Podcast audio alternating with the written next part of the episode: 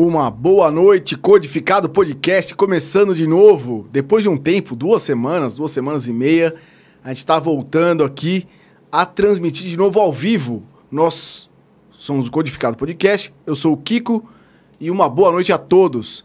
E hoje a nossa presença aqui é do Pedro Brasil. E aí, Pedro, tudo bem, cara? Tudo bem, boa noite, boa noite a todos. Sua câmera é essa aqui, ó. É, boa. Como é que tá, cara? Tranquilo? Tranquilo. Muito trânsito aí pra chegar? Nossa senhora, parece que caiu o mundo lá fora e nem choveu tanto assim. Ah, tá chovendo lá Tá fora? chovendo, tá pô, tô aqui um dentro, eu tô perdido. Tá eu vi um que caiu, tava, tinha uns raios e tal, pô, e agora pode esperar que vem frente fria, né? É, cara, tá abafado, né? Tá muito quente, então nessas horas a gente sempre espera um pouquinho mais de chuva do que o habitual. Então é normal, né, cara? Atrasos na vida é simples, né, Pedro? São Paulo, vivendo em São Paulo, não tem como não chegar no como, horário. Não tem como. Legal, cara. Bom, é, gente, é isso aí. Pra quem tá assistindo, pra quem vai assistir, deixa o likezinho, tá?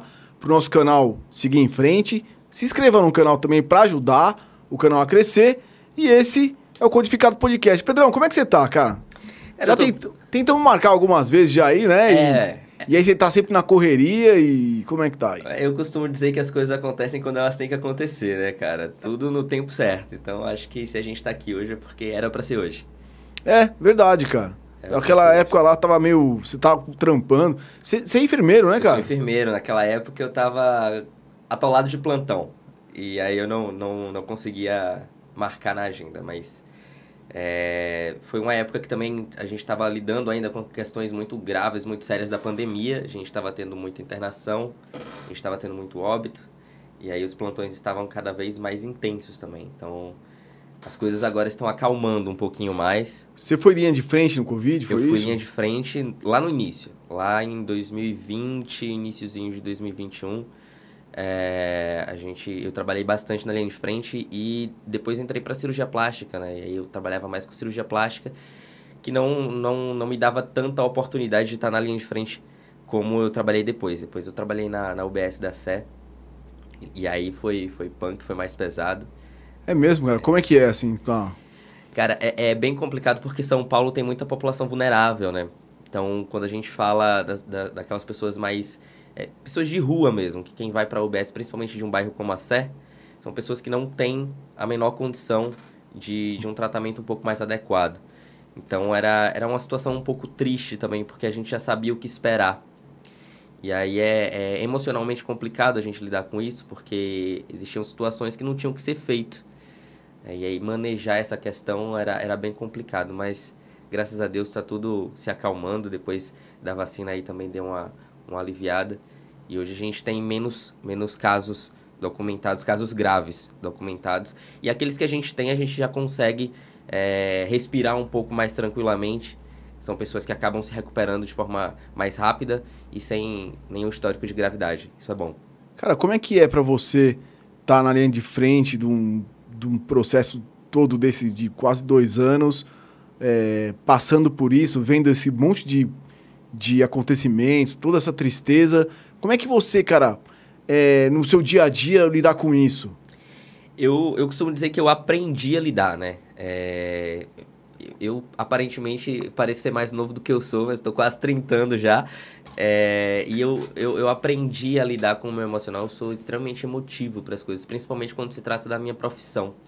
Que é a enfermagem trabalha muito lado a lado com o paciente, né? O médico ainda consegue manter uma distância um pouco maior, mas o enfermeiro está ali o tempo todo.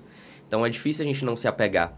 Então, logicamente, vão existir casos que a gente acaba sentindo um pouco mais. É, mas desde da, da época da faculdade, eu tinha esse hábito de, de criar um vínculo com o paciente e isso me afetava e nem sempre era positivo, porque às vezes a gente perdia paciente com uma certa frequência. Eu trabalhei em UTI e trabalhar em UTI é muito mais complicado do que você trabalhar no setor de internamento. No setor de internamento você é, consegue ter uma maior esperança de alta para o paciente. O paciente sai de alta, sai bem, sai com, com os familiares e, e etc. Mas na UTI é, é um pouco mais difícil. Geralmente, o, o- a evolução clínica do, do paciente da UTI é, é o óbito. Nem sempre, né? não é uma regra, mas acontece com mais frequência do que no internamento. Então, eu, eu meio que fui me adaptando a essa realidade vivendo ela mesmo, né? E aí é como é, a minha própria mãe, ela costuma dizer que isso vai criando uma, uma coraça na gente e a gente vai é, se habituando mais a essas, essas questões. Mas mesmo assim não foi um processo fácil. O Covid, ele veio para ensinar muita coisa para a gente, principalmente para os profissionais de saúde de uma forma geral, mas é, se habituar com, com a despedida, com o processo clínico de óbito mesmo, é sempre difícil. Não tem uma regra, assim, não é porque hoje eu consigo lidar melhor com saber que a minha profissão é isso, que vai ter, infelizmente vai ter. É, a gente sempre acaba sentindo um pouco mais, principalmente quando a gente vai dar a notícia para a família. Às vezes é um paciente que já evoluiu, a gente sabendo do, do, do quadro clínico dele, a gente já sabia o que esperar, mas era sempre muito difícil dar a notícia para a família. Então, eu acredito que tenha sido um dos motivos pelo qual eu optei por trabalhar com a cirurgia plástica depois, porque na plástica tá todo mundo feliz, né? ah, você, saiu, você saiu da tristeza, né, cara? Foi pra alegria. É, basicamente Mas tem, tem umas bizarrices em cirurgia plástica ou não? Ah, sempre tem, né? tem uma galera que sai com aquela cara torta.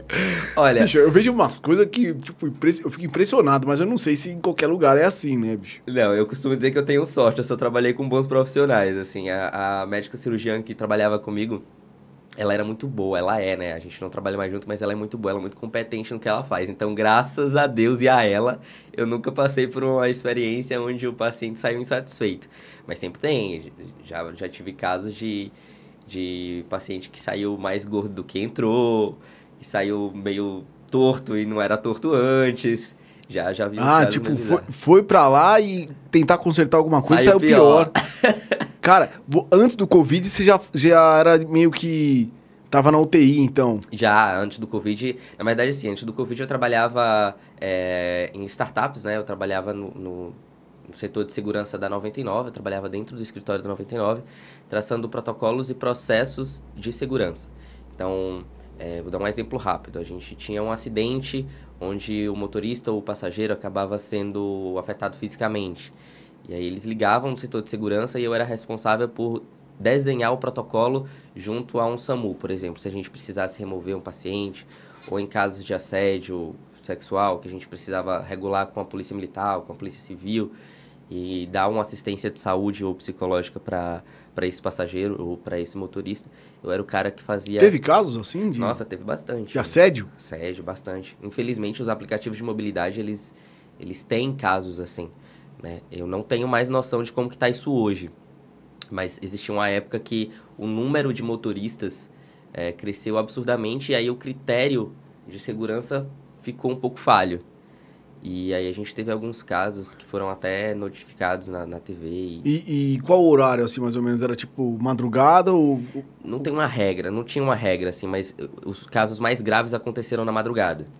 Teve um caso que ficou muito conhecido no Brasil, que foi o caso de Fortaleza, que uma passageira acabou sendo estuprada e levada para para um matagal, digamos assim, e aí a gente teve que... Com um motorista de aplicativo? Um motorista Caramba, de aplicativo. eu não sabia dessa não, cara, não tinha é. ouvido. A enfermagem tá em tudo, cara. Até nos aplicativos Não, então, é isso que eu tô pensando. Eu não sabia, cara, disso. É. Pô, então você era o responsável pela, pela preservação física da, do, das pessoas que estavam pegando um... Caramba, eu não sabia nem que tinha isso. Tem, tem isso. Eu e mais uns oito. A gente fazia isso acontecer lá dentro. Os protocolos de segurança ligados à saúde é, era a gente que, que, que desenhava. Porque quando você entra em contato com um aplicativo de mobilidade para falar sobre alguma questão dentro da corrida, existem inúmeras possibilidades, né? Existe desde o do não pagamento de uma corrida até o caso de um acidente de trânsito, que pode acontecer. Ninguém está isento disso, independente Sim. de estar dentro de um aplicativo de mobilidade ou no seu próprio carro particular. Então, precisava existir um protocolo, né? Que, que desse um norte, tanto para o passageiro quanto para o motorista. O que, é que a gente faz em casos assim? E aí era basicamente isso que eu fazia.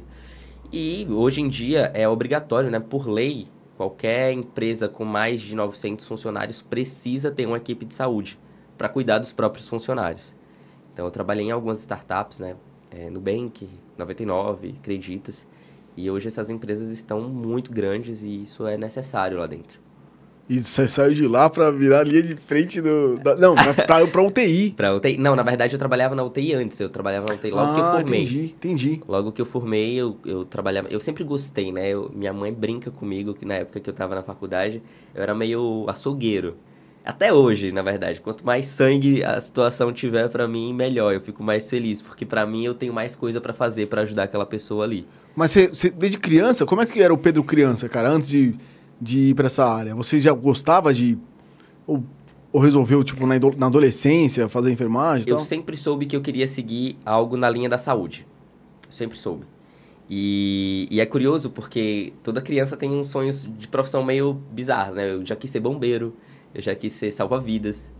Porque a criança não Meio entende. herói, né? É. Você quer ser herói, na verdade. Exatamente. Eu tive uma fase policial também, mas aí o meu pai, ele foi policial. E aí depois eu vi que o negócio não era muito bom e eu desisti dessa parte. Te mostrou uns pipocos de caroço e falou, ó... Filho Não, eu, eu fiquei um pouco assustado, falei assim, não, não é, não é muito a minha praia, não. Você é filho único? Eu tenho um irmão 10 anos mais novo que eu. Mas Ah, eu legal. sempre, sempre quis um irmão, na verdade. Essa história é muito boa, porque eu sonhava com ele antes dele nascer. É mesmo? É. E ele nasceu exatamente do jeito que eu sonhava. Mentira. E fisicamente, inclusive. Com as características físicas do jeito que ele aparecia pra mim no sonho. É mesmo, É. cara? Só o nome que é diferente. Na minha infância, pass- minha mãe brinca, minha mãe é, disse que eu passava a infância inteira conversando com o irmão imaginário, que eu chamava de Rafael. E o nome do meu irmão é Tiago. Né? É A única diferença que existe entre o meu sonho e a realidade é o nome, porque é a mesma pessoa. Você acha que tem um lado espiritual? Com certeza, É? meu irmão, com certeza. É completamente espiritual. E ele é o inverso da minha pessoa, assim. Ele faz faculdade de História, inclusive. Os dois sempre gostaram muito de, de disciplinas da área de humanas na faculdade, na, na escola, na época do colégio. Mas ele seguiu para humanas, eu fui mais para biológicas. E eu sempre gostei, né? Eu achava que eu ia seguir para biomedicina, quando eu estava no ensino médio. E aí eu lembro que um professor de biologia meu me chamou após uma prova, que foi uma prova que todo mundo se deu muito mal, porque tinha muita anatomia, os questionamentos. Se quiser, água é sua, tá? Obrigado. Valeu. Tinha muito questionamento sobre anatomia e, e eu fui o único das, de uma sala que, se eu não me engano, tinha 26, de 26 a 30 alunos. Eu fui o único que gabaritei a prova. E aí o meu professor de biologia me chamou no canto e falou assim, cara, é, eu acho que seria uma, uma coisa para você pensar em seguir a área da saúde. A gente estava no ensino médio, então já era uma coisa para começar a pensar em vestibular, em carreira profissional. E aí eu comecei a, a me identificar um pouco mais, a pesquisar um pouco mais, e aí eu optei pela medicina. Quando eu prestei vestibular, minha primeira opção foi a medicina. E como é que foi? Eu fui melhor do que eu esperava que eu fosse, mas, Mas você prestou o quê? Prestou USP? prestei, eu fiz ENEM Uhum. e eu comecei na Federal de Pernambuco, na Univasf. Eu ia te perguntar, você tem um sotaque, você é pernambucano? Não, eu sou baiano. Ah, você é baiano, cara? Bahia. Que Até lugar da Bahia? Eu sou nascido em Campo Formoso, é um, é um interiorzinho da Bahia que eu digo que a história dos dinossauros começou e acabou lá, né? Porque é um buraco. É Não tem mesmo? nada. E eu digo que o meteoro que matou todos os dinossauros Foi caiu ali. lá, foi ali. É, perto da onde? É perto do Senhor do Bonfim, Juazeiro. É o que? É... É norte, É norte, norte, da Bahia. norte? É bem sertãozão mesmo, assim. Um calor miserável. Eu tô, eu tô passando o que eu já passei lá atrás. E assim, como é que foi sua infância lá, na Bahia? Eu, eu sou muito privilegiado. Eu tive uma infância é, muito tranquila e eu literalmente consegui crescer vivenciando a infância. Eu, eu acredito que as crianças de hoje em dia, não, não- criadas em apartamento, sabe? Uhum. Não, não conseguem curtir tudo que eu curti na minha infância. Por ser o interior, você conseguia brincar mais na rua, Na rua. ter mais amigos ali, ser mais livre, né? Exatamente. Uma criança brincava com, com o que tinha na mão, igual eu, cara. Eu, Pipa, É. bola na rua descalço, virava à noite jogando bola na rua com, com os meninos da, da rua. sentava pra conversar na beira da guia da calçada, Sim, né, cara? nossa, perdi a conta de quantas vezes fiz isso. Entrava pra tomar banho, minha avó, ah, tá na hora do banho. Tá bom, e aí eu entrava tomar banho, quando eu saía, ah, não, vou ficar ali sentadinho na calçada, quando minha avó saía pra ver se, se eu tava sentadinho na calçada, eu já tava batendo bola de novo com os moleques, minha avó ficava emputecida, porque eu já tinha tomado banho, tinha que tomar banho de novo antes de dormir. Eu sou muito privilegiado, eu tive uma infância Pô, que legal. Infância. Pô, da, da- você foi pra Pernambuco prestar? É, na verdade, eu aos 12 anos, né, eu, eu morei com os meus avós até os 12. A minha mãe morava em Salvador é, pra para trabalhar e me manter. Eu sempre tive tudo do bom e do melhor. Eu sempre estudei em escolas particulares. Minha mãe trabalhou muito para conseguir me dar uma educação é, de qualidade. E Que você é um bom aluno, né? sempre fui, sempre fui. A gente Pelo que você uma- tá falando, pô, você tem uma... Um gabarito aí, né? É, se a gente não falar de matemática, a gente, a gente É? consegue dizer que eu era um bom aluno. Eu sempre precisei estudar mais as matérias de exatas do que humanas e biológicas, assim. Mas, é, de uma forma geral, eu era um bom aluno. E, e aí, aos 12, eu fui morar em Salvador com os meus pais, né? O meu, o meu pai, que eu chamo de pai, é meu padrasto. É um paizão, assim, que casou com a minha mãe e me assumiu como filho, me ama como filho, nunca teve distinção entre eu e o meu irmão. E em Salvador, eu, a gente ficou até os meus 14 anos e meu pai trabalha na Petrobras. E aí, aos meus 14, ele foi transferido para Aracaju, Pô, Sergipe. legal. E aí a gente foi para Aracaju, e aí eu fiquei dos 14 até os 17, que foi quando eu prestei vestibular. E aí eu prestei Enem. E aí no Enem você podia escolher as faculdades que você, você gostaria de entrar, né? De acordo com a sua nota de corte do vestibular. E prestei vestibular também para a Federal de Sergipe, para a UFES. Mas meus avós moram em Campo Formoso e Petrolina, que é uma cidadezinha de Pernambuco, é muito perto de Campo Formoso. São duas horas de carro. Então é muito rápido. E eu sempre fui aquele menino criado por vó e vô, né? Então sempre fui mimado. quando, eu peguei, quando eu vi a primeira oportunidade de voltar a ser mimado, eu agarrei essa Você oportunidade. voltou pra Bahia. E aí eu voltei para Pernambuco. Ah, pra Pernambuco. É, é divisa, né? Juazeiro e Petrolina ali, só, só uma pontezinha de divisa. E aí eu passei a estudar lá e veio a minha avó todo final de semana. Que Então, pra legal, mim foi, foi maravilhoso. Tinha tempero de vó na semana toda. Pô, ela- você já é rodado já, né, cara? Já, você, pô, já. foi bastante pro lugar. Já. E veio pra... E o que, que você veio fazer em São Paulo? Como é que veio parar aqui? Quando eu me formei, eu sabia. A gente. eu- apesar de, da área da saúde ser uma área que a gente tem bastante emprego, não falta emprego, né? Entre aspas, não falta emprego para profissionais da saúde. é, no Nordeste, financeiramente falando, não é muito rentável. Né? Porque apesar da qualidade de vida no Nordeste, comparada a São Paulo, ser um pouco melhor, porque você tem mais tranquilidade, digamos assim, ainda é muito complicado no quesito financeiro. Então, o piso salarial hoje da enfermagem não é um dos melhores pisos que a gente tem no mundo. Eu, eu considero muito baixo. Pelo que vocês são, né, cara? Pelo que Pelo vocês gente fazem, né? faz, Pelo que a gente faz. A gente Sim. trabalha muito e a gente não é reconhecido financeiramente por isso. E não só financeiramente, às vezes até é, moralmente falando, socialmente falando, a gente, a gente come muita, Por sapo. Por quê, cara? Por que será? Cara, a gente vive numa sociedade onde o enfermeiro é visto como peão do médico, né? É, Então, é, a gente estuda tanto quanto e eu ouso dizer, assim, que trabalha que a mais. gente trabalha mais e que existem profissionais e profissionais. Existem médicos que, que são excelentes no que fazem, mas existem médicos que não são.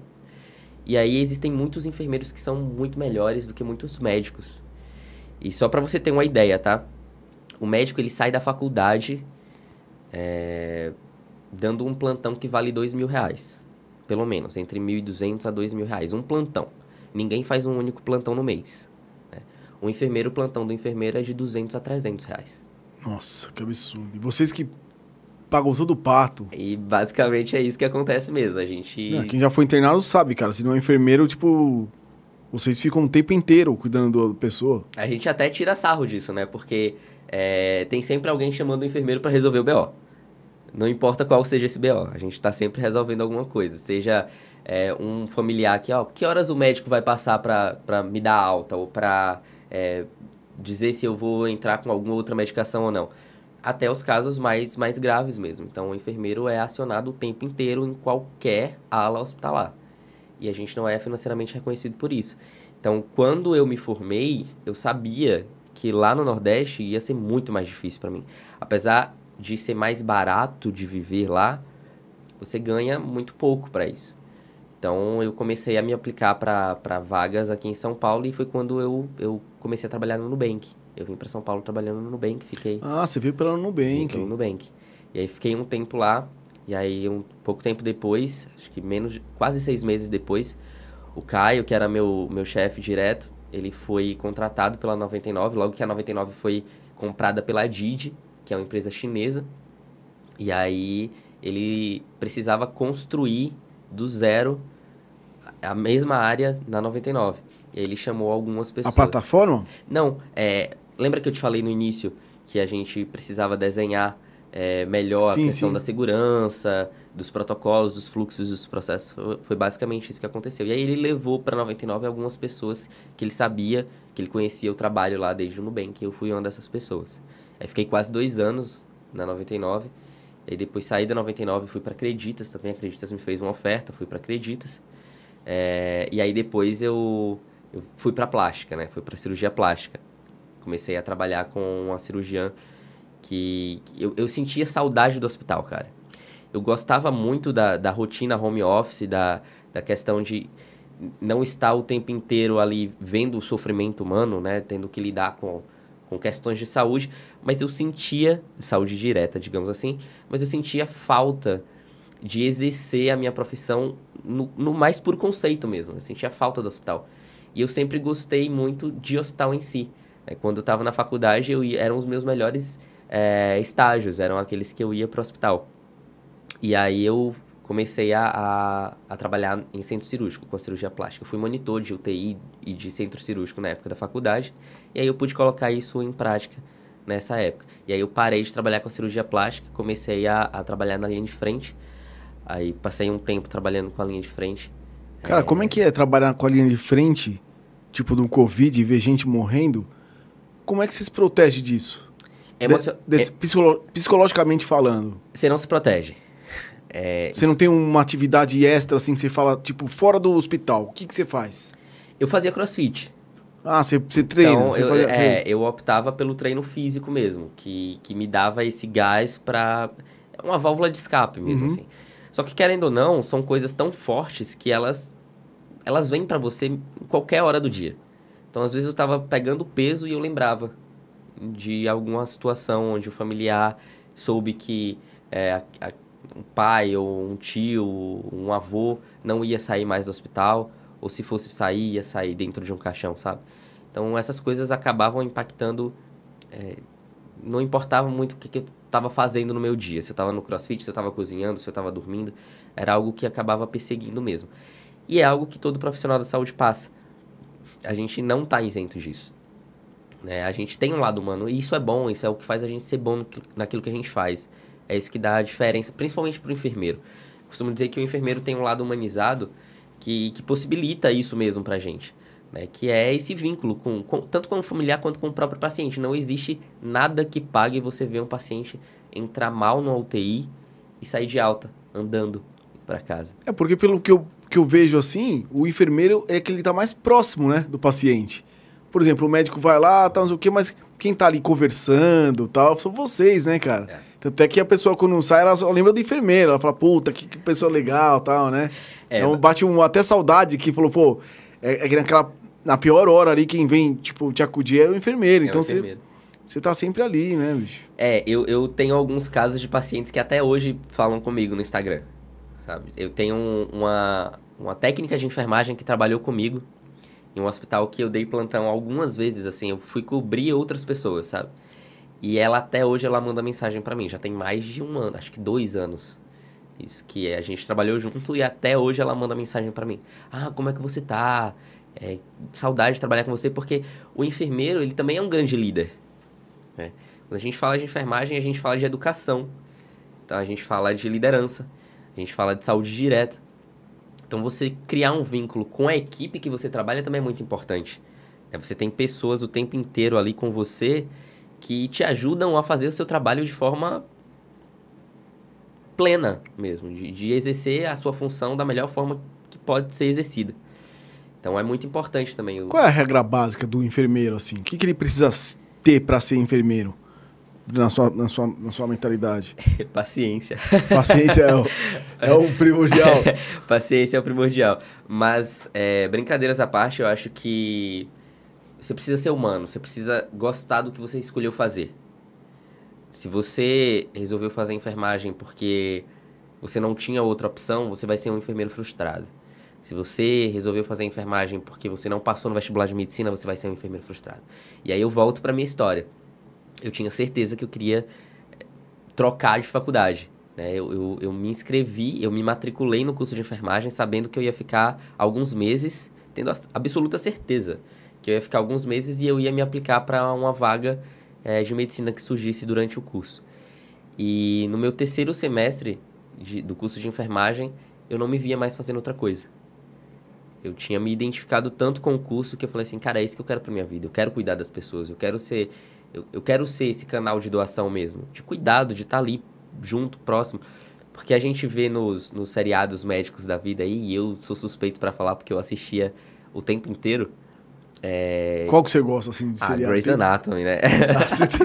eu, nem, eu, eu, assisto pouco esses aí, Não cara. tem mas, erro. mas são os mais famosos, São né? os mais famosos. Esse aí, inclusive, nunca vai ter fim, né? A gente já tá em 17 anos de seriado. Acho que a gente, todo profissional de enfermagem, ou medicina, ou psicologia, é, é o seriado que, que mais assiste. E você acha que eles chegam próximo da realidade? É o que mais chega. E É? eu acho que, que por isso que eu me identifiquei tanto desde o início, assim. Foi, eu, eu, eu achava que eu queria ser um médico cirurgião porque eu assistia muito Grey's Anatomy, né? E aí, depois que eu comecei a vivenciar mesmo como que é a rotina de um médico cirurgião, como que é a rotina de um, de um profissional de enfermagem dentro do hospital, dentro do centro cirúrgico, eu falei assim, peraí, talvez eu não, não queira isso pra minha vida. Porque é diferente, a gente acha que é tudo como acontece mesmo no seriado, e não é bem assim. Não que não seja legal, é legal, mas é, a gente precisa levar muito em consideração também a exaustão física, emocional, mental. É, é isso que eu, eu entrar nessa. Tipo, tá o Pedro lá. Na, no hospital, pô, fez, faz plantão, né? Uhum. Aí, cara, sai do plantão, aí você tem um dia de folga, o amigo chama você pra ir num churrasco. Aí o nego vai lá dar aquela filetada no dedo. Você vai, é o cara que vai lá cuidar, você fala ou não. Você fala, meu, pô, não aguento mais. Olha, eu sou o Outro- cara que vai lá cuidar. É mesmo? Eu sou, eu sou. Ou vai falar, puta, outro não, velho. Eu não vou ficar cuidando demais, eu acabei de. Mas você sabe que na época do colégio, eu, eu tenho uma grande amiga, a gente estudou junto aí né, no ensino. Desde, desde a época que eu mudei para Aracaju até o vestibular, onde eu, eu mudei de estado, né? A Isabel. A gente é muito próximo, sempre foi. E eu tinha certeza que eu queria cursar saúde, né? Eu, eu tinha certeza que eu ia ser médico. E aí era muito engraçado porque às vezes ela tava com cólica e ela ligava pra mim. E a gente tava no colégio, então eu tinha um total de zero responsabilidade profissional naquilo. E ela ligava pra mim: Olha, eu tô com cólica, o que é que eu tomo pra, pra cólica passar? E eu cresci com um avô que ele, ele só não fez faculdade de medicina ou farmácia ou qualquer outra coisa da saúde. Mas se você ligar pra ele dizendo que você tá sentindo qualquer coisa, ele vai arrumar um remédio pra você. Praticamente o curandeiro. é bem isso. E aí eu, eu me senti importante, sabe? Eu, eu- foi, foi a época que eu realmente me identifiquei com a profissão que eu escolhi. Porque eu ficava lisonjeado de receber uma ligação dela pedindo ajuda, sendo que eu tava na- na- no colégio, exatamente como ela estava. Mas mesmo assim ela confiava, né? Mesmo na assim, sua- ela confiava. É, e isso hoje é ela é enfermeira também. É mesmo, Ela, cara? ela fez faculdade de Direito primeiro, ela se formou em Direito, e aí depois ela, ela foi pra enfermagem, assim, ela gostou da, dessa identificação que ela sempre teve, ela resolveu ceder a isso, e hoje ela é enfermeira, e eu tenho certeza que é uma das melhores enfermeiras que o estado de Sergipe tem por aí. Que legal. Qual, qual foi o perrengue maior que você passou assim lá dentro, cara? Da Covid? O que que você. Qual, assim. Pô, deve ter vários, né? Tem Mas vários. um que chamou a atenção. Tinha um paciente que tinha dado entrada com, com sintomas gripais, tosse, coriza e teve febre um dia só. Só que a gente estava no auge da pandemia, né? Então ele foi internado, ele foi admitido no, na, na ala hospitalar, na, na ala de internação. E a gente tinha certeza que ele ia evoluir bem. Ele estava respondendo bem ao tratamento, ele estava falando, ele andava, ele deambulava sozinho, ele ia ao banheiro sozinho. A gente não precisava ajudar ele a fazer nada. Era mais uma questão de observação, porque ele já tinha tido três casos de contaminação na família com um óbito. O óbito do avô. Mas o, quantos anos ele tinha? Qual ele idade? tinha 21. Nossa, Tinha novaço. 21. E aí, é, no terceiro dia de internação dele, ele começou a ter dispneia, né? Que é a dificuldade de respirar. Começou a respirar com muita dificuldade. E aí, né, a gente foi... Fez o raio-x dele, viu que o raio-x não, não estava muito bem. Ele estava com comprometimento pulmonar um pouco maior do que quando ele tinha dado entrada no, no hospital. E aí a gente acionou a equipe médica. A equipe médica, de forma a evitar que ele se desgastasse um pouco mais, a função respiratória dele viesse a deixar ele ainda mais debilitado, é, solicitou a intubação. O que acontece é, bem frequentemente. Às vezes você respira sozinho, você consegue ter uma boa função respiratória sem auxílio, mas a equipe médica, pensando numa evolução clínica, opta pela intubação profilática, digamos assim. né? E aí esse, esse paciente foi intubado e a gente tinha certeza que a gente ia desentubar ele em menos de 48 horas, que era só para o pulmão dele descansar mesmo. E aí ele foi evoluindo de forma negativa, ele foi evoluindo. né? E, e aí ele foi a óbito em menos de uma semana de internação. E a mãe dele era filho único. Putz. Então, é, ver um menino de, 28, de 21 anos, né, eu com 27, ver um menino de 21 anos é, sofrendo todas as consequências na pandemia de um Covid que a gente não sabia ainda muito bem o que a gente podia esperar né, depois que ele saísse dali, é, foi muito difícil, porque ele era, ele era um moleque forte, ele era um cara que fazia exercício físico cinco vezes por semana, ele tinha uma qualidade de vida até muito boa. Ah, né? então, não, então essa, essa, esse papo de que o cara, quando é, é histórico, histórico de atleta, é conversa. conversa, conversa. E ele, ele, é ele foi, para mim, ele foi a prova disso. Assim. Ele era um cara que ele, ele era literalmente atleta. Ele fazia judô, ele praticava judô, ele fazia musculação, ele nadava. Então a vida dele era esporte. Ele se alimentava bem, porque atletas precisam se alimentar bem. Ele era um moleque de classe média, classe média alta, aqui do estado de São Paulo. Então ele tecnicamente tinha tudo para não ser vulnerável. E, e não foi, teve jeito. Não teve jeito. Ele foi o meu primeiro paciente o primeiro paciente que eu perdi. E você teve é um contato com ele bom ainda, né? Sim, a gente conversou, a gente verbalizou muita coisa, ele me contou muita coisa da vida dele. É, ele, inclusive, estudou na universidade que, que eu tive a oportunidade de, de, de fazer parte quando eu, quando eu fui para os Estados Unidos, que foi a Universidade de San Diego. Ele nadou pela Universidade de San Diego na época que ele fez o high school, que é o intercâmbio no ensino médio. E aí a gente conversava bastante, nos dois primeiros dias dele, a gente conversava bastante sobre sobre o intercâmbio dele, sobre a vivência que ele teve lá fora. E para mim foi muito difícil, porque eu me via muito nele, né, nessa questão.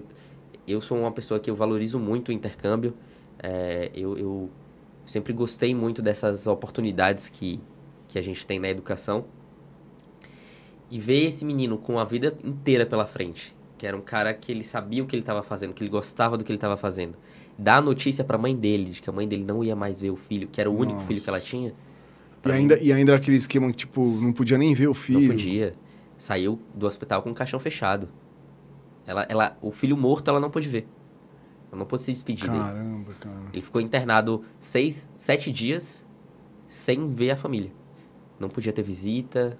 Ele foi pra UTI. A UTI, a gente, as visitas são bem restritas e na época não podia visitar. Então ela se despediu do filho sem saber que ela estava se despedindo do filho dele, porque ela tinha certeza que ele ia voltar para casa. Cara, me explica um pouquinho o que é o Covid. É, com, como é que ele funcionava no pulmão? Você tinha o, o para que que era entubado? Assim, explica mais ou menos o, mecanismo. Existem casos e casos, tá? Às vezes a intubação ela serve para literalmente deixar o pulmão descansar, porque quando você respira, você está pedindo para que o seu pulmão trabalhe. Né? Então, quando você tem dificuldade de respirar, você faz com que o seu pulmão trabalhe mais frequentemente. Então, você cansa mais. Né? Você, você literalmente utiliza mais a sua função pulmonar. Então, em alguns casos, a gente opta pela intubação para que esse paciente descanse, para que ele respire com menos dificuldade. Né? E aí é o ventilador que faz essa função pra, por ele. Mas existem casos que você literalmente tem paciente que não consegue respirar sozinho né, que tem esse rebaixamento da função respiratória. É, e aí o que a gente usa, o sinal vital que a gente usa para ter essa noção de que o paciente vai precisar entubar ou não, é a saturação de oxigênio, que é o nível de oxigênio que tem nas suas hemácias. É quanto que você está saturando? O normal é você saturar de 95% a 100%. Menos de 95% você já fica em estado de alerta. Chegou a 89%, 88%, aí geralmente a gente solicita a equipe médica, o médico vai pedir uma gasometria arterial, que é um exame laboratorial para que a gente veja o quanto de, de, de oxigênio, o quanto de gás carbônico, o quanto de bicarbonato de sódio tem no seu sangue, para que a gente consiga avaliar a sua função respiratória. E aí o ventilador mecânico, existem várias funções nele, e aí você escolhe, você programa o ventilador para que ele respire 100% por você ou para que ele só te auxilie. Né? A gente consegue programar a máquina para ela só te ajudar né, que geralmente esses pacientes que só precisam descansar o pulmão, eles entram nessa função. Só que o COVID, ele maltrata muito né, a função respiratória, porque ele compromete o seu pulmão. O pulmão, ele fica... É, alguns pulmões, eles ficam bem secretivos, né? A nível de, de, de, um derrame pleural, que nada mais é do que um líquido entre a pleura, que é a, a camada que reveste o pulmão, uhum.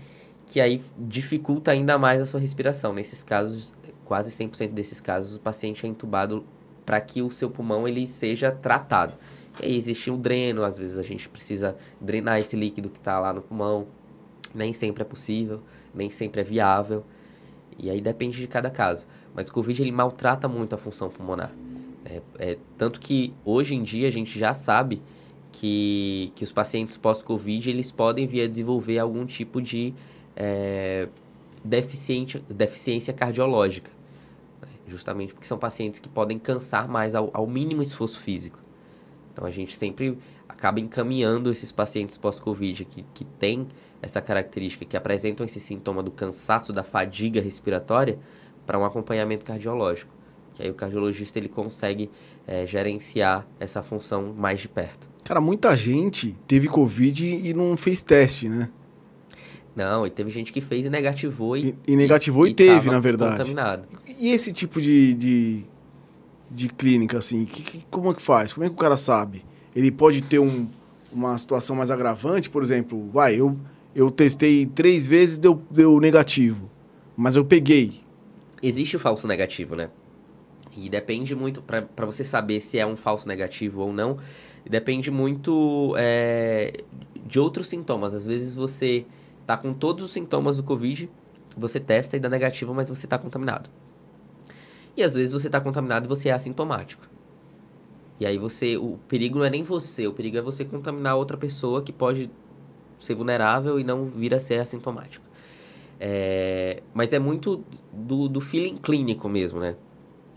É, existem, obviamente, mais, testes que são mais assertivos, mais fidedignos.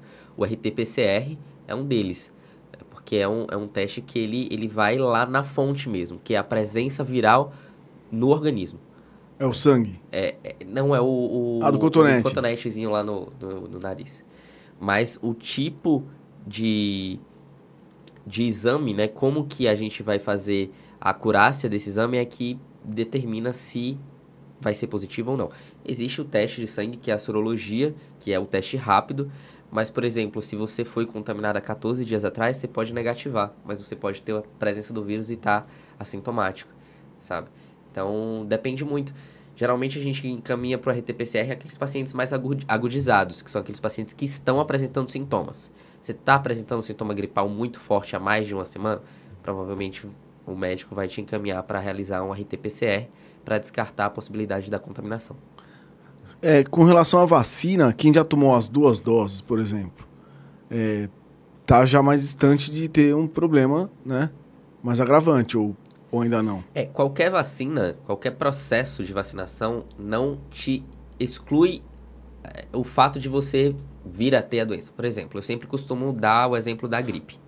A gente tem vacina para gripe.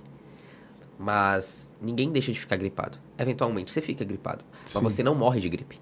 Entendi. Porque a vacina nada mais é do que a presença daquela carga viral no seu corpo a nível de estimular o seu corpo a criar anticorpos para aquilo ali, para combater aquela doença.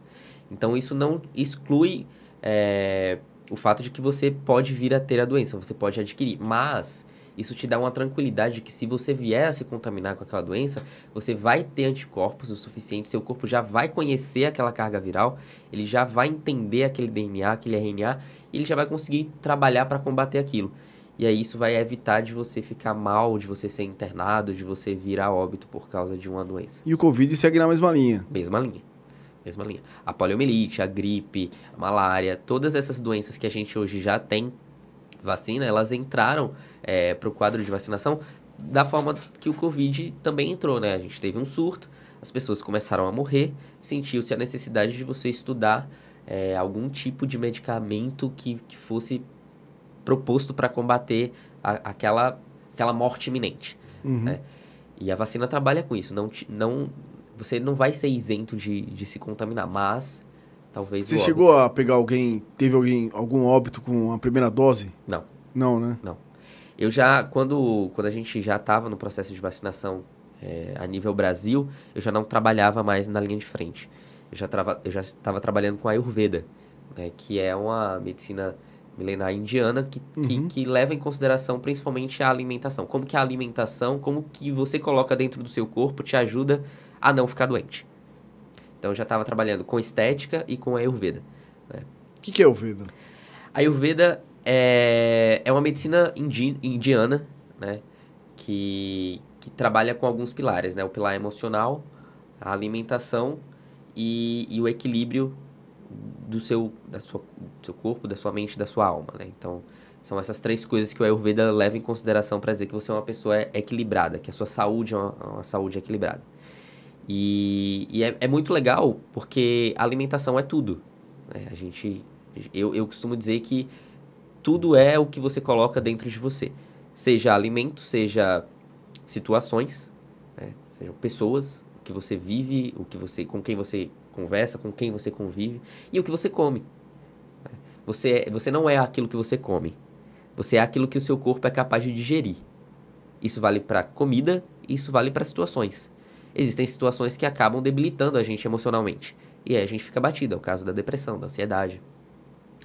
É, e o Ayurveda trabalha é, nisso. Como que a gente pode. Como que o nosso organismo pode digerir essas coisas a nível de do meu corpo ser um corpo fisicamente saudável, emocionalmente saudável também. Qual é a linha de alimento que o Ayurveda segue? Depende, depende. É, no Ayurveda a gente costuma trabalhar com o tipo de metabolismo, né? Só que a gente não usa essa palavra, metabolismo. A gente usa doshas. É, nós temos três doshas, que é Pita dosha, Vata dosha e Kapha dosha. São formas como o seu, como o seu corpo metaboliza aquilo que, que você ingere, né? E, e aí, para eu te dizer qual é a melhor alimentação para cada tipo de organismo, para cada tipo de metabolismo, existe uma consulta onde a gente vai é, investigar absolutamente tudo da sua vida, até a sua cor favorita. Porque até isso é importante para a gente saber como que o seu corpo reage ao externo. E, inclusive, o que o seu corpo é capaz de digerir quando você come, sabe? Então, eu, eu sou cafadoxa eu já tenho características mais letárgicas. Eu sou mais preguiçoso em um determinado momento do dia. Eu não consigo fazer certas coisas que um Vata Dosha, que é um, um organismo, um metabolismo de mais movimento, de mais ação, é, consegue fazer com mais facilidade. Então, eu, por exemplo, eu gosto muito, muito, e eu vou falar muito mais uma vez para dar ênfase, eu gosto muito de comer raízes, batata principalmente batata. Tu também adoro, cara. Cara, se você me der batata de manhã, tarde de noite, eu vou comer feliz. Só que para mim não é saudável, porque é um alimento que é terra, né? E aí Entendi. o Ayurveda também trabalha muito com os elementos da natureza, fogo, água, ar e terra. É... Então é um alimento muito terra, tanto que é raiz, né? Tá lá embaixo.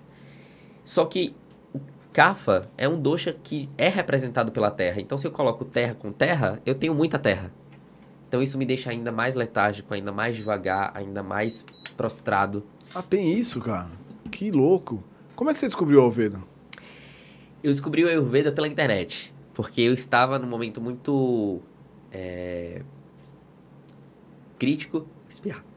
Não, fica tranquilo. eu estava num momento muito crítico da minha vida, emocionalmente crítico, na verdade. É, eu tinha saído de um relacionamento de uma forma muito difícil e eu não conseguia fazer nada. Não conseguia estar ativo para fazer absolutamente nada. E, e aí uma amiga minha, que estava bastante preocupada, inclusive ela começou Tá muito a... frio, cara? Tá muito frio lá? Não, eu tenho rinite, ah, cara. É mesmo? Então, é, é. isso é normal. Tá. E aí ela, ela falou assim, olha, eu acho que a gente pode começar a trabalhar de uma outra forma, né? Vamos, vamos mexer na sua alimentação, vamos ver o que dá pra gente melhorar, o que você pode fazer. E ela começou a me mandar vídeos é, de profissionais da Ayurveda falando sobre meditação, sobre alimentação, sobre como que coisas básicas do nosso dia a dia interferem 100% na nossa saúde. E eu comecei a achar curioso aquilo, porque eu comecei a me identificar com aquilo ali. E aí me despertou o interesse de estudar sobre aquilo. E aí eu, eu me matriculei no curso profissionalizante da Ayurveda. Né? É, do Instituto Sátira, que é um dos melhores institutos do Brasil, do Ayurveda. Eles fazem imersão para a Índia, inclusive, para estudar. E se você parar para analisar, a população indiana é uma população que vive muito, né? Uhum. Eles, eles têm uma longevidade boa, consideravelmente boa. Então, é, é simplesmente porque eles comem bem, porque eles vivem bem, porque eles meditam, porque eles levam o espiritual em consideração também junto com com, com o científico, né? Existe o que? Uma. Tipo, na, na dieta indígena não tem carne vermelha? Tem. Como, como funciona? É... Nada do Ayur- do Ayurveda é restritivo. Você só começa a fazer as coisas de forma consciente, de acordo com a sua capacidade de metabolizar aquilo. Uhum. Posso comer hambúrguer? Posso. Posso comer batata? Posso. É saudável para mim comer todos os dias? O meu corpo vai saber lidar com aquilo ali todos os dias, com aquela carga nutricional todos os dias? Não. Posso beber? Posso. O meu corpo vai ser capaz de lidar com a presença do álcool fermentado todos os dias? Talvez não.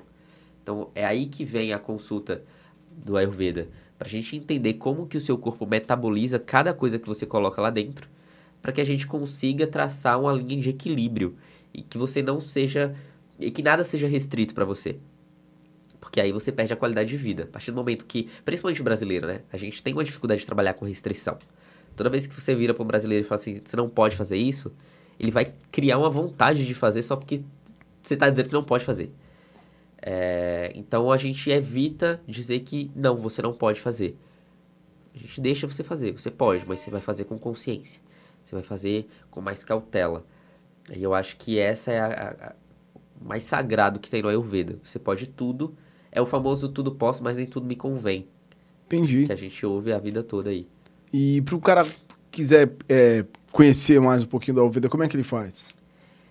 É, pode marcar a consulta comigo. Ah, é? Tem, existe uma consulta? Tem, é- a gente faz uma consulta. É uma especialidade como qualquer outra da área da saúde, mas não é restrita à medicina. A gente tem profissionais enfermeiros que são, que são profissionais ayurvédicos, a gente tem nutricionistas que são profissionais ayurvédicos também. E isso não é, restri é restrito apenas ao profissional médico. E aí o legal é você marcar uma consulta para nessa consulta, geralmente tem 60 minutos, é uma hora de consulta. Uhum. Nessa consulta seja investigado absolutamente tudo da sua vida, inclusive traumas de infância, comportamentos, eh, padrões comportamentais que você acaba não percebendo, mas que interferem completamente na sua saúde. Vou dar um exemplo meu, tá? Eu sou extremamente alérgico. Eu sou extremamente alérgico por problemas emocionais. Tá brincando. Se eu tô estressado, se eu tô ansioso, se eu não como bem, principalmente se eu não como bem, a minha rinite, ela, ela dá um oi, assim, por uma semana, duas semanas. Então, é, é, é o meu gatilho, assim, para eu perceber que tem alguma coisa ali em mim em desequilíbrio. É o processo alérgico. Porque o meu metabolismo, kapha dosha, ele é de, de muco, né? Então, é, gripe, resfriado, é, alergias respiratórias de uma forma geral, são os primeiros sintomas que uma pessoa que tem kapha dosha como principal metabolismo no corpo vai apresentar quando o corpo estiver em desequilíbrio. E aí a gente estava falando de Covid, isso é, é uma das, das coisas que, que, mais, que a gente mais vê. né? São pessoas que se alimentam mal e que têm um grande acúmulo de, de muco e que acabam se contaminando com Covid e que aí ficam mais agravados porque uma coisa está diretamente ligada à outra. Então, se você trata, digamos assim, se você tem uma, uma alimentação adequada, se você se hidrata bem, se você pratica exercícios físicos, se você tem um corpo em equilíbrio, você consegue passar por isso de uma forma muito mais, muito menos sofrida, né, clinicamente falando. O que não exclui jamais a vacinação, por exemplo. Claro. Porque, como, como eu te falei anteriormente, nada exclui. É muito louco. E essa semana que eu tive. Essas duas últimas semanas que a gente teve mudança, né? Na minha vida, mudança de casa, tudo. Cara, mudou. Assim, eu, eu me senti fraco, sabe, cara? E eu, eu mais ou menos, você tá falando aí, eu senti, por exemplo, primeira coisa é mucosa, sabe? Também, me pega. Eu devo ser. Qual, qual- o que que você é? Cafa, eu sou Cafa 2. Eu sou devo, eu devo ser capa também, velho. Porque eu, eu- é mais ou menos da mesma linha, cara. Eu adoro batata, não ligo muito pra carne vermelha, assim, como, mas não ligo muito. Até reduzir um pouco. Mas eu sou mais hiperativo também. Vou fazer uma consulta aí qualquer dia, Boa, cara? boa, vamos lá. Legal. É, todo mundo tem os três doshas presentes. Tá? É importante levar isso em consideração. É, o que diferencia um, um organismo do outro é a porcentagem desse dosha no seu organismo. Então eu sou 58% kapha dosha. Mais da metade do meu organismo é kapha. E aí a gente tem os outros 42% divididos em pita e vata dosha. O pita dosha é o elemento fogo, né? Uhum. Então ele vem muito com essa questão da, da explosão, da intensidade, é, do estresse mesmo, de você estressar com coisas que você não precisa. É muito emocional. É, levando em consideração a alimentação, são alimentos mais picantes, é a pimenta em si, é, é o... Putz, adoro pimenta. Então, provavelmente você tem um, alguma coisa em pita aí que... Eu costumo dizer que o, o pita, ele é o, o dosha mais fácil e mais difícil de equilibrar. Porque tudo que equilibra, desequilibra também. Então você tem que usar tudo com muita parcimônia, com muita cautela.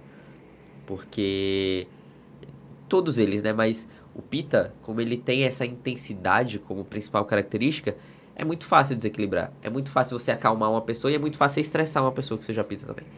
O Vata, ele é já é aquele ducha do movimento, que gosta de mudança, que não se aquieta, que, que é mais ansioso. Então, a ansiedade é uma das principais características. E vocês conseguem trabalhar também com alimentação esse tipo de equilíbrio?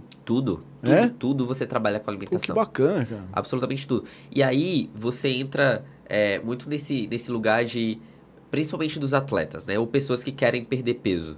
Às vezes as pessoas querem perder peso, peso e fazem dietas malucas e comem só um tipo de alimento. E isso é ruim, porque você está deixando um déficit nutricional dentro do seu corpo.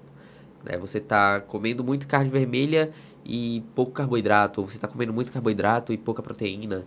É... Então isso é, é muito importante a gente saber o que, que a gente está ingerindo também e a quantidade, porque o meu corpo nunca vai responder igual ao seu. Então se, se a, gente, a gente pode fazer o mesmo exercício, mesma quantidade de vezes por semana, e a gente pode ter respostas diferentes dependendo da nossa alimentação. Então eu, eu tive pacientes que eles, principalmente aqueles que faziam é, esporte, praticavam esporte de, de alto rendimento, que depois que eles entraram com a dieta Ayurveda, eles tiveram um puta avanço no, no rendimento físico mesmo e, e, do esporte em si. Porque eles metabolizavam melhor tudo aquilo que eles ingeriam. Então, metabolizando melhor, você tem uma resposta, inclusive, uma melhor resposta de queima de gordura localizada, por exemplo. Então, é, eu, eu trabalho numa linha meio que detox, né? Eu primeiro eu tiro do seu organismo tudo aquilo que não te serve, tudo aquilo que te faz mal.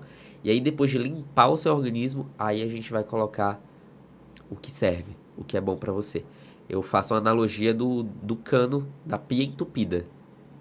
Quando você vai desentupir uma pia, você primeiro precisa tirar o lixo, o lixo para que a água limpa desça por, pelo encanamento. Verdade. O organismo é a mesma forma. Primeiro que você legal, faz um cara. detox, você tira Pô, Pedro, nós vamos conversar, hein, cara. Gostei dessa Boa. aí. Bicho, eu vou fazer umas perguntinhas aqui que o pessoal tá mandando, porque meu celular tá acabando a bateria e eu não quero ficar sem as perguntas. Vamos lá. É, Laura Vecchioli. Pedro, existe no curso de enfermagem alguma disciplina voltada para a psicologia? Eu já tive experiências horríveis com falta de trato de enfermeiras. É... é muito triste ouvir isso porque a gente tem um semestre inteiro de psicologia aplicada à enfermagem. É, é, é para a gente saber lidar mesmo com, com os pacientes e com, com os familiares de forma humanizada. Além disso, a gente tem a disciplina de saúde mental, né, que está mais é, no final do curso, mas que, que ajuda a gente no manejo específico de, de doenças mentais, de transtornos mentais, de pacientes que são acometidos por isso. Mas infelizmente a gente, da mesma forma que a gente tem médicos menos humanizados, farmacêuticos menos humanizados, a gente também tem enfermeiros menos humanizados. É, não exclui a responsabilidade desses profissionais em saber se colocar como um profissional de saúde que precisa ser humanizado, mas também a gente tem que levar em consideração a sobrecarga de trabalho, né? Às vezes a pessoa está tão exausta de, por não ser reconhecido nem socialmente, nem financeiramente, que, que ela, com o perdão da expressão, ela liga o foda-se. Entendi. Cara, o Codificortes aqui, que é a nossa equipe, conta um pouco sobre o seu trabalho com a Ayurveda, Pedro. Tipo, o, o seu trabalho de enfermagem, de enfermeiro, é enfermagem? É. Com a Ayurveda tem uma ligação? Total. Porque eu, eu não vou usar dizer 100% dos, dos meus pacientes, mas digamos que 99% deles tem algum desequilíbrio metabólico é, ligado à alimentação, diretamente ligado à alimentação ou ao emocional. E é isso que o Ayurveda trabalha. O pilar emocional do Ayurveda está 100% ligado à saúde. Se você não está bem emocionalmente, você não consegue estar bem nos outros, nas outras áreas da sua vida. Né? Então você não tem vontade de comer bem, você vive de fast food porque você tem preguiça de fazer as coisas. Então o Ayurveda ele trabalha justamente isso. Vamos identificar o que está tá errado e vamos equilibrar. Né? E enfermagem nada mais é do que você identificar como que você pode ajudar aquele paciente, como que você pode ajudar aquela pessoa a ficar bem, a, a, a ter o reequilíbrio reestabelecido na, na, na própria saúde. Então eu costumo dizer que todo enfermeiro devia fazer um curso profissionalizante de Ayurveda que a gente ia conseguir deslanchar. Eu, eu, eu trabalho muito diretamente ligado com alimentação. Então, processos de emagrecimento, é, manejo dos processos de, de depressão, de ansiedade. A gente consegue trabalhar de, de, diversas formas. E não exclui, é importante dizer que isso não exclui um acompanhamento com um profissional da psicologia, por exemplo. Em geral, eu trabalho em conjunto com um profissional de psicologia. Eu atendo como profissional de Ayurveda, como enfermeiro ayurvédico, e aí, se necessário for, eu encaminho aquele paciente para um acompanhamento psicológico também. E aí a gente trabalha junto. Na sua opinião, assim, o que, que hoje é um, o, que mais atrapalha na alimentação das pessoas? O que você vê um, que é um lixo, assim, você fala? Não lixo, né? Mas o fast food para você ainda é o que tá fora do cardápio de todo mundo? Alimentos processados, eles são 100% responsáveis pelo desequilíbrio do organismo das pessoas hoje em dia. Tanto que o Ayurveda trabalha com alimentos frescos. Né? E, e essa é a principal reclamação que eu, que eu vejo da, dos meus pacientes, porque eles sempre dizem assim: ah, mas eu não tenho tempo de cozinhar. Não tenho tempo de fazer alimentos frescos todos os dias. Você não precisa cozinhar todos os dias. O ideal seria que você cozinhasse todos os dias. Mas se você começar a pegar alimentos frescos, né, alimentos que, que você sabe que são orgânicos, fazê-los e congelá-los é muito mais saudável, é muito mais positivo para o seu organismo do que você comer um, um, uma comida que você pede no iFood, um, um fast food, por exemplo. O seu corpo vai receber de forma muito mais positiva aquilo ali. E você vai perceber isso no seu dia a dia. Você vai ter mais energia, você vai conseguir queimar calorias de forma mais fácil, você vai se sentir menos letargia. Tudo isso é, é gradual, é com o tempo. Mas eu tenho pacientes que conseguem perceber essa mudança positiva já na primeira semana de tratamento. Com esse crescimento de fast food, os caras entregando o tempo inteiro, você sentiu um, uma crescente na, no desenvolvimento de de uma saúde ruim? Com certeza. É? Com certeza, porque a, a pandemia também colaborou muito para isso, né? As pessoas não podiam sair de casa inicialmente. Então elas precisavam ou fazer mercado em grande escala e cozinhar, ou elas pediam comida pelo iFood, pelo, pelo Rappi, pelo, pelos aplicativos que fazem esse tipo de entrega. É, e isso fez com que essas pessoas ficassem condicionadas a não fazer a própria alimentação. E isso impacta diretamente na saúde. E eu fui uma dessas pessoas. Eu comecei a perceber esse comportamento em mim quando eu comecei a, a estudar Ayurveda. Porque eu comecei a perceber que para não fazer por preguiça, e é uma característica de Kapha, Kapha geralmente é um organismo mais preguiçoso. Por preguiça, eu evitava de cozinhar e aí eu acabava pedindo um fast food. E aí o meu corpo a gente recebe fast food bem, né? A gente come, a gente fica, nossa, que delícia. Mas aí depois a gente passa o resto do dia sem ânimo, sem, sem muita energia para fazer o que precisa ser feito. O meu treino ficava mais difícil, o meu treino ficava mais pesado. Então, é, eu sentia fome com mais é, frequência, só que essa fome não era uma fome saudável. Né? Porque o ideal, pelo Ayurveda, você tem que comer toda vez que você sente fome. Mas será que você está sentindo fome porque o seu organismo está literalmente pedindo nutrientes ou porque ele já está com déficit de nutriente há muito tempo e só agora ele está gritando por ajuda? Sabe? E, ah, e entendi, é muito sobre isso. Entendi. Você tá. Não adianta você comer, né, cara? Aquela fome, na verdade, não é uma fome. Você está enganando isso. É. E, e, tem uma, uma coisa também que é importante, assim, cara. É, quando eu comecei a pedir muita comida de fast food, assim, parece que meio que se acostuma, né, cara? Né? Você, você começa a, a, a programar seu pensamento para aquilo, né? Tipo, sexta-feira eu vou pedir pizza. Exato. aquele hambúrguer agora vai ter. E aí seu organismo começa a ter fome disso. Exatamente. Tô com fome de hambúrguer. Tô, tô com com- fome de pizza, tô com É, fome de massa. Isso. sabe? E, e, e eu, eu tenho uma paciente que, que ela é, é uma figura. Ela tomava muito café, café preto. Ela tomava café o dia todo. E café é legal, café é bom, café é saudável, quando consumido com parcimônia. Mas ela vivia para tomar café. Era café com chocolate. O às vezes a refeição dela era uma xícara de café e uma barra de chocolate. Essa era a refeição dela. Então ela tinha muito açúcar no sangue e muita cafeína. Aí no final da noite ela dizia assim pra mim, eu não consigo dormir. E aí eu, eu brincava com ela, ah, por que, que será que você não consegue dormir, né? Você tem açúcar no sangue, seu, seu nível de açúcar tá lá em cima, e o açúcar ele, ele te acorda, ele te dá esse up. energia, né? Dá aquela. E a cafeína, que eu não preciso nem falar, né? Tem gente que toma cafeína em cápsula pra treinar. Porque é um alto rendimento e você transpira bastante quando você consome ca- cafeína. E, e o detox dela foi um dos detox mais difíceis que eu já, já enfrentei, porque você tirar a cafeína e o açúcar é um processo. E você já condicionou o seu corpo àquilo. Ela condicionou o corpo dela a cafeína e açúcar. Mas a gente, é, a gente condiciona o nosso corpo a coisas mais básicas. Diariamente a gente não percebe. A carne vermelha é uma dessas coisas. O hambúrguer. Que nem precisa ser processado, tá? Nem precisa ser de um, de um fast food tipo McDonald's, por exemplo. Pode ser um hambúrguer artesanal, que é esse hambúrguer gourmet que a gente come em algumas hamburguerias específicas da cidade. É um condicionamento. Você se condiciona a o seu corpo está com fome daquilo, o seu corpo está pedindo aquilo. Mas não é o seu corpo. O seu corpo não vai pedir aquilo. É sua mente. Não, eu já. Total. Total, cara. E aí a gente trabalha a mente para que o seu corpo comece a aceitar outras coisas. Eu, eu sinto isso. Tipo, na pandemia, eu sou personal, tenho um estúdio aqui do lado. Aí na pandemia eu comecei a cozinhar mais. Pô, ia na feira, sabe? Comprava alimentos frescos, verduras, legumes. Depois foi passando, cara, eu comecei a ficar preguiçosão. Comecei a, a, a pedir no, iF- no iFood, né? Comida tal. Aí você fala, meu, eu vou começar a trocar. E aí você sente uma queda mesmo de energia do corpo, né? É impressionante. Seu corpo sente, porque começa a faltar nutrientes básicos. Você, você coloca muita proteína, mas e a fibra? Sabe? É, você coloca muito carboidrato, mas e a proteína? E aí você vai desequilibrando todo o seu corpo, e aí o seu corpo vai sentindo fome, mas não é porque é fome daquilo. É porque aquilo é prático, ou seja, o seu corpo já está condicionado a receber aquilo de forma rápida.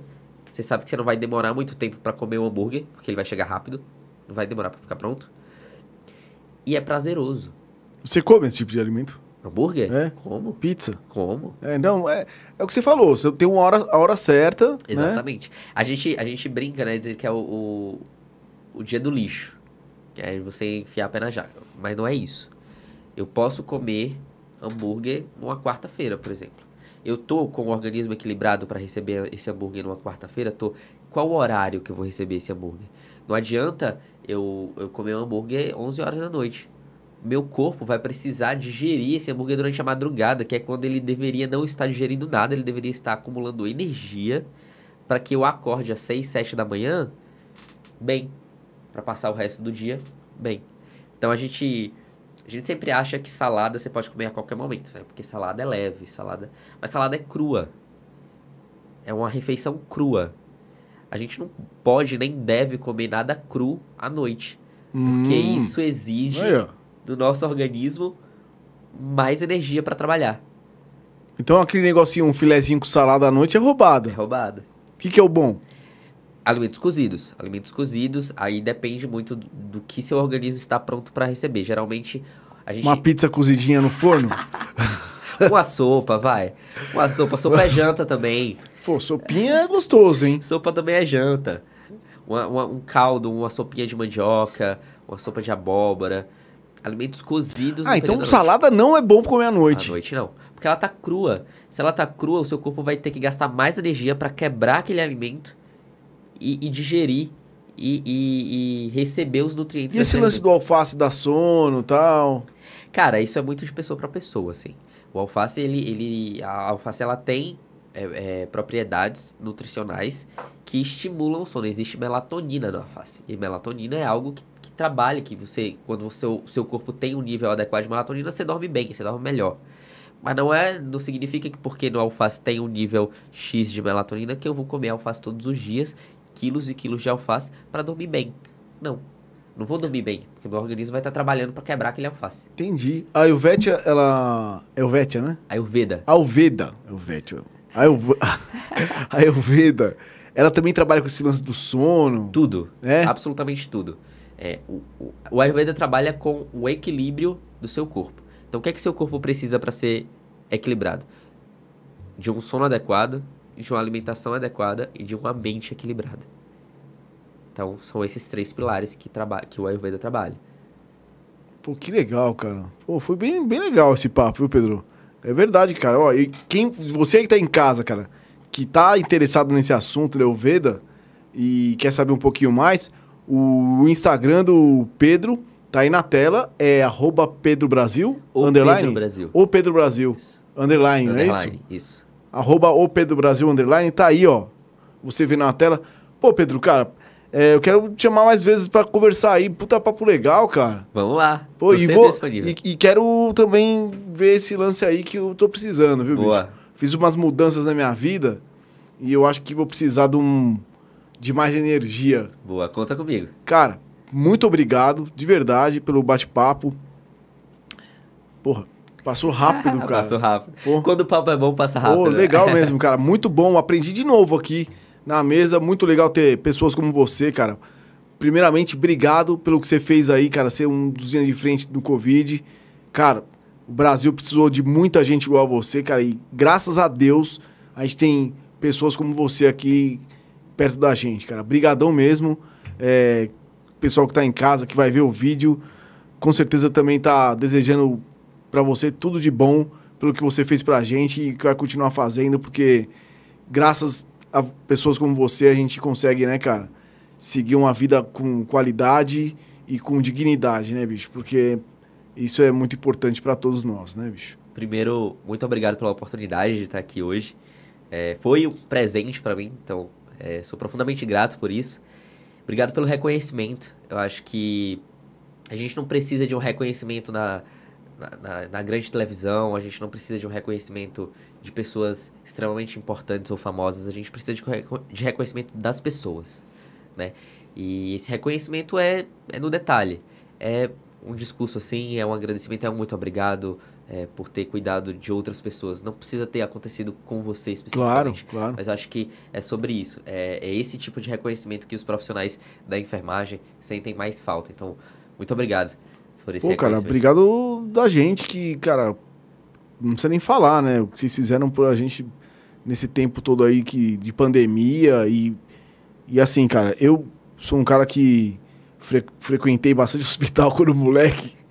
Eu sempre estive próximo de vocês, que eu fui um cara bem tranquilo, você pode imaginar.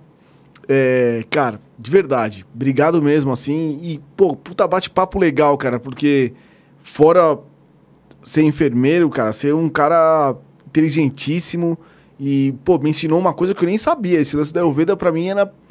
E com certeza me acendeu um alertinho aí. Eu vou procurar saber mais. E você que tá em casa, não esqueça de dar o likezinho, se inscrever no canal e lembrando que esse bate-papo aqui com o Pedro, cara, também sobe pro Spotify. Então você pode ir lá no Spotify, Codificado Podcast, ouvir esse, esse bate-papo. Cara, esses ensinamentos do Pedro no seu carro, lavando a sua louça, comendo o, seu hambúrguer. A sua sopinha de mandioca. A sua sopinha, ó, e outra, hein, cara? Salada à noite é roubada, hein? Já sabe.